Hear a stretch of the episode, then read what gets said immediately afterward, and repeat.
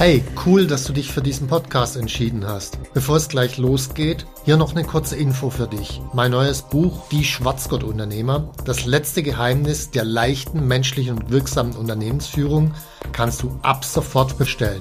Den Link dazu findest du in den Show Notes. Jetzt aber zurück zum Podcast und viel Spaß mit dieser Folge.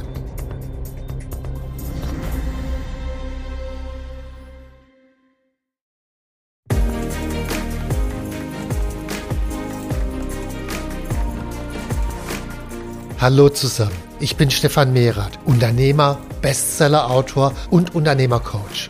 Ich bin davon überzeugt, dass Unternehmersein die geilste Lebensform der Welt ist. In diesem Podcast möchte ich dich, wie meine jährlich über 1000 Seminarteilnehmer, dabei unterstützen, zum besten Unternehmer zu werden, der du sein kannst, zum Schwarzgurt-Unternehmer.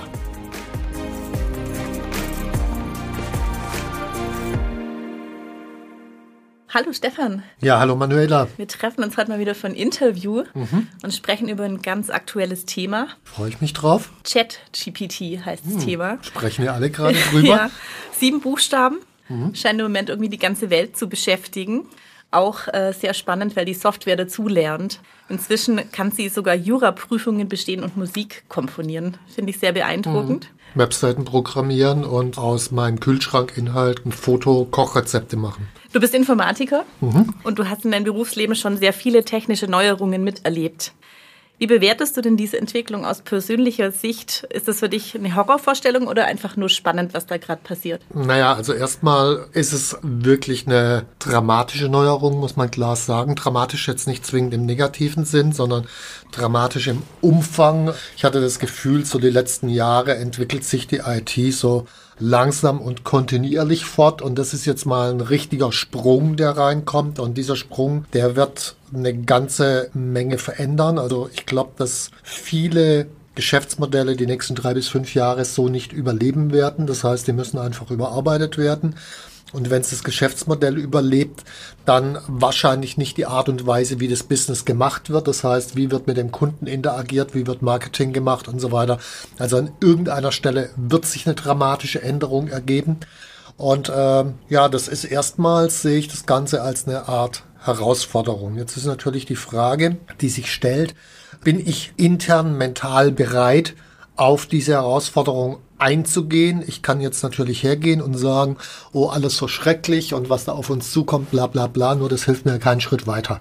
So, das heißt, ich brauche eine Art von positiver Gestimmtheit und Offenheit, um überhaupt in der Lage sein, mit umzugehen. Also spannend eher für dich, was da gerade passiert? Definitiv. Was ja. ist dein Mindset dazu? Und ich habe mir da kürzlich nochmal Gedanken gemacht. Ich glaube, dass es tatsächlich also gerade wenn man sich anschaut, ChatGPT hat äh, Juraprüfungen bestanden, hat Medizinprüfungen bestanden, jetzt mit der äh, neuen äh, Vierer-Version. Also vorher war es bei der Juraprüfung bei einem von den letzten, die noch bestanden haben. Jetzt ist es bei den Top 10 Prozent. Das heißt, Experten-Know-how und Expertenfähigkeiten werden dadurch durchaus ein Stück weit entwertet und äh, das wird eine dramatische Änderung in der Gesellschaft geben auf jeden Fall. Das hat logischerweise auch, äh, ich meine, ich bin auch Experte, das wird auch mit mir was machen und mit meinem Unternehmen. Und ich habe mir gedacht oder mir die Frage gestellt, muss ich jetzt Angst haben oder innerlich unruhig sein? Und die Antwort, äh, als ich in mich reingespürt habe, war klares Nein, 0,0 gar nicht, weil ich glaube, das gibt eine unglaubliche Chance für die, die klar sind, die die Situation beobachten, die schauen, was sind die Chancen und die bereit sind, auch flexibel genug, das Geschäftsmodell entsprechend zu verändern. Das heißt, es braucht eine bestimmte Reihe von Voraussetzungen, die ich mitbringen muss, um dann mit der Situation umgehen zu können. Und wenn ich die mitbringe, und davon gehe ich bei mir aus, äh, dann wird es eine spannende Zeit. Wenn ich die nicht mitbringe, dann wird es eine schmerzhafte Zeit. Jetzt sind wir ja schon mittendrin in diesem ganzen Wandel. Mhm. Wenn jetzt jemand einfällt, oh, äh, jetzt sollte ich mich vielleicht doch mal drauf einstellen. Was kann er denn noch tun? Wo kann man jetzt ansetzen? Was würdest du jemanden raten, der sagt, ich bin ein bisschen überfordert, ich habe Angst? Mhm. Gut, das sind immer zweierlei Dinge. Das eine ist, sich einfach mal bei diesem Chat-GPT anmelden, bis mit rumspielen, drüber lesen, wofür kann es eigentlich eingesetzt werden und sich Gedanken machen, äh, wo kann ich das praktisch bei mir im Unternehmen einsetzen, in der Kundenberatung, weiß der Henker. Also es gibt ja unterschiedlichste Möglichkeiten, Blogbeiträge schreiben lassen. Also, dass ich einfach mal anfange zu überlegen, an welchen welchen Stellen könnte ich es nutzen. Das ist so die praktisch operative Seite. Es gibt aber noch eine zweite Seite und das halte ich die spannendere. Die Frage ist, mit welcher inneren Grundhaltung gehe ich an diese Veränderungen ran? Bin ich da in so einem Angstmodus unterwegs? Oh Gott, oh Gott, das wird mir mein Geschäftsmodell zerlegen. Oder bin ich in einem Chancen- und Hoffnungsmodus unterwegs? Und jetzt ist einfach äh, biologisch, wenn ich im Angstmodus bin, dann wird mein Blick ganz eng. Ich sehe eigentlich dann nur noch Fight or Flight. Das sind die zwei Möglichkeiten. Ich bin dann nicht mehr kreativ, wenn ich Angst habe. Das heißt, diesen eigenen inneren Zustand, den inneren Zustand der Ruhe zu bringen, wird überlebensnotwendig, um flexibel und mit einem breiten Blick auf die Dinge reagieren zu können. Gibt es denn irgendwelche Branchen oder Berufszweige, die du im Moment schon im Blick hast, die man vielleicht auf den ersten Blick noch gar nicht so sieht, die in Zukunft ganz neu gedacht werden müssen? Ich glaube tatsächlich alles, was mit Experten und Fachwissen zu tun hat. Äh, kleines persönliches Beispiel. Ich war vor fünf Jahren war ich mal beim Hautarzt und zwar beim Superprofessor XY, der halt nur Hautarztthemen gemacht hat. So, ich hatte eine Stelle an der Haut, wo ich mir nicht ganz klar war. Was macht der? Der holt sein Handy raus, startet eine App, macht ein Foto mit der App, guckt da drauf und sagt mir zwei Sekunden später, ist in Ordnung. So, das war der Superprofessor XY vor fünf Jahren. So, jetzt die Frage, die ich mir gestellt habe, ist, wozu brauche ich noch den Superprofessor, wenn das sowieso die App schon macht? Und äh, wenn ich das mal weiterdenke, dann muss ich da auch gar nicht mehr hin, sondern ich kann ja die App selber starten, am eigenen Handy meine eigene Haut fotografieren und das Ding sagt mir völlig ungefährlich, ah, lass es doch nochmal vom Arzt angucken oder kümmere dich auf jeden Fall drum. Dann habe ich so ein rot-gelb-grün-Ampelsystem. Das heißt, an ganz vielen Stellen brauche ich Experten gar nicht mehr, beziehungsweise nur noch die absoluten Top-Experten, die dann wirklich am Ende nochmal drauf gucken. Aber davon wird es nicht so viele brauchen wie bislang. Das heißt, äh, dieses ganze ja, ich würde mal sagen, äh, Bildungs, na, Bildungsbürgertum ist veraltet, äh, der Begriff, aber so, so die mit Expertenwissen ihr Geld verdient haben, die werden sich ein paar Gedanken machen müssen. Gibt es denn andersrum Bereiche, die du siehst, in denen diese künstliche Intelligenz nie Menschen ersetzen können wird? Über nie will ich nicht reden tatsächlich.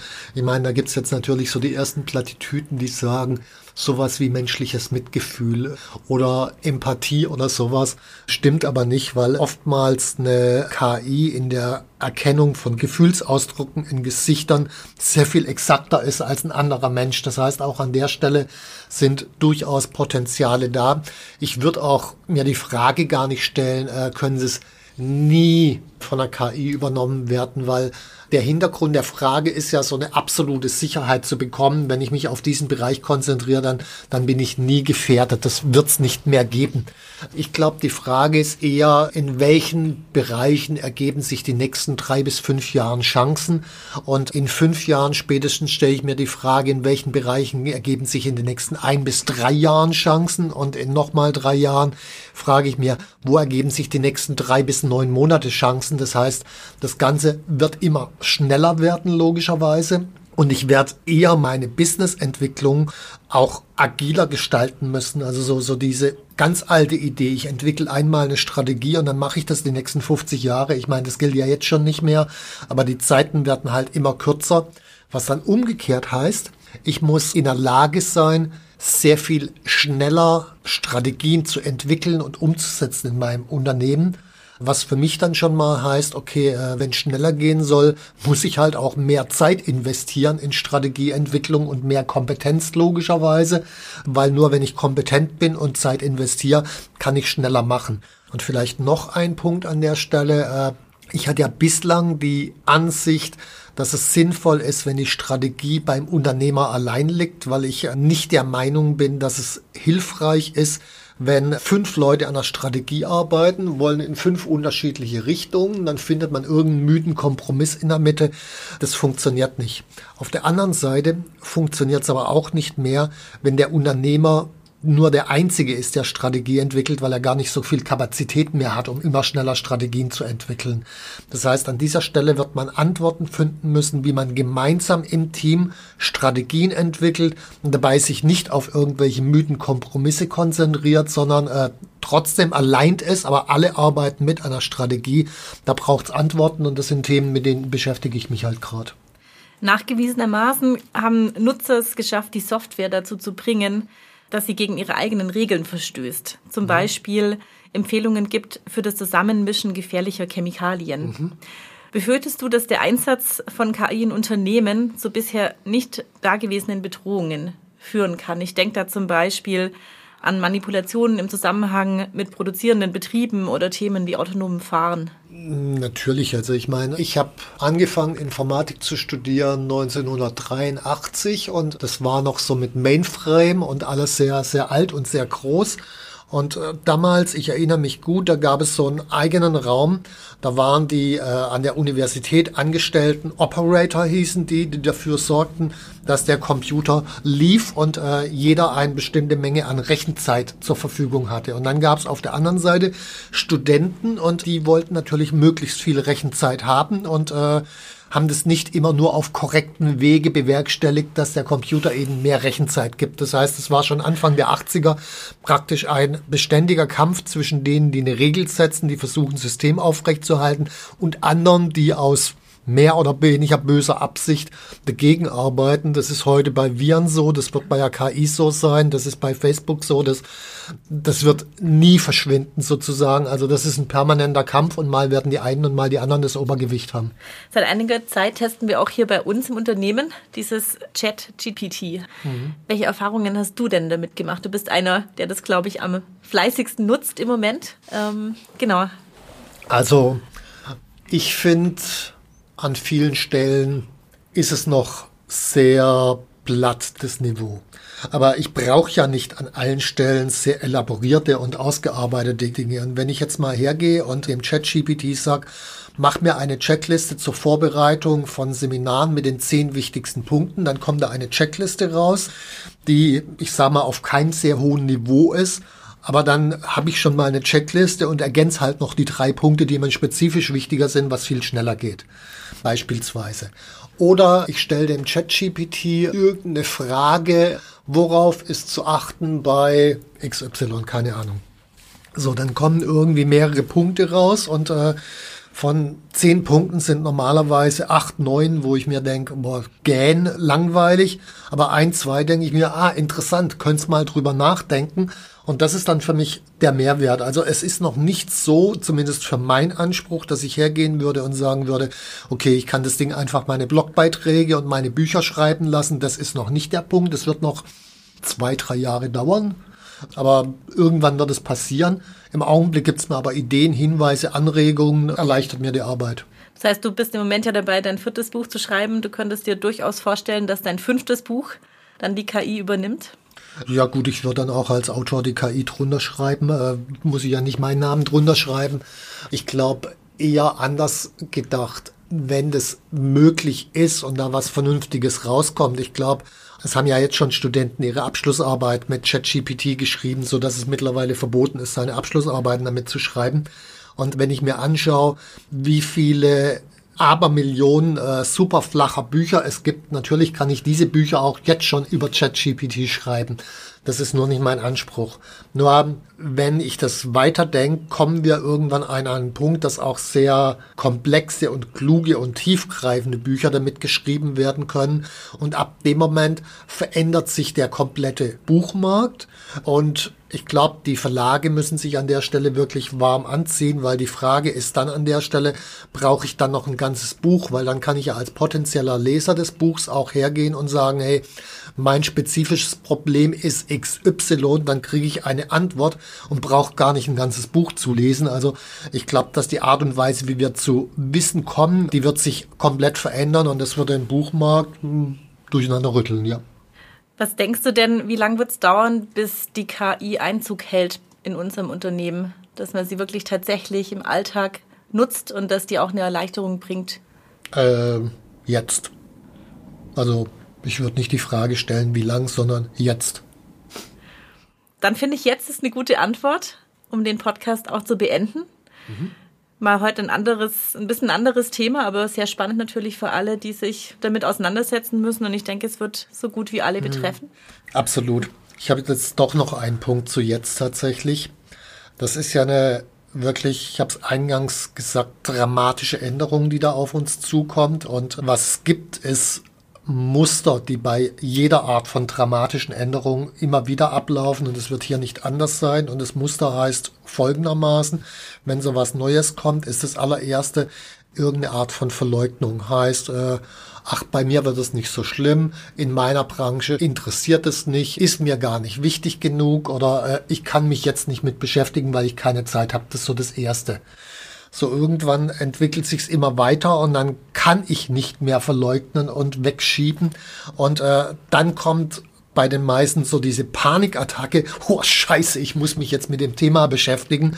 Das ist richtig krass und die anderen sind schon so weit und ich weiß nicht was und dann ist diese Panikattacke extrem groß und wenn die Panikattacke langsam nachlässt, dann kommt der Zeitpunkt, wo ich mich anfangen kann, vernünftig mit so einem Thema auseinanderzusetzen. So, und das Ziel soll jetzt natürlich sein, die Phase 1 und 2 möglichst zu verkürzen, damit ich mehr Zeit für die produktive Auseinandersetzung habe. Und da ist der Trick, vor allen Dingen die Phase 1 zu verkürzen, also sich sofort mit zu beschäftigen, auch dann, wenn ich glaube, das hat jetzt mit meinem Business noch nichts mit zu tun, weil dann habe ich zumindest eine Gewissheit, ah, ich habe eine Ahnung, was da auf mich zukommen kann. Und dann wird die Panikattacke, wenn sie denn kommen wird, und die wird kommen, äh, die wird dann nicht so groß ausfallen ausfallen, weil ich halt schon Basiswissen letzten Endes habe. Also einfach zu wissen, okay, es gibt bei jeder grundlegenden Änderung dasselbe Muster und sich darauf vorzubereiten und sich jetzt mit auseinanderzusetzen. Das ist sozusagen für mich das Schlusswort schlechthin und ich hoffe, dass das alle machen und äh, ja, genau. Vielen Dank fürs Gespräch, Stefan. Gerne. Wenn dir mein Podcast gefallen hat, dann abonniere und like ihn doch einfach. Mein Ziel ist, dass du zum besten Unternehmer wirst, der du sein kannst. Zum Schwarzgurt-Unternehmer. Tschüss und bis zum nächsten Mal.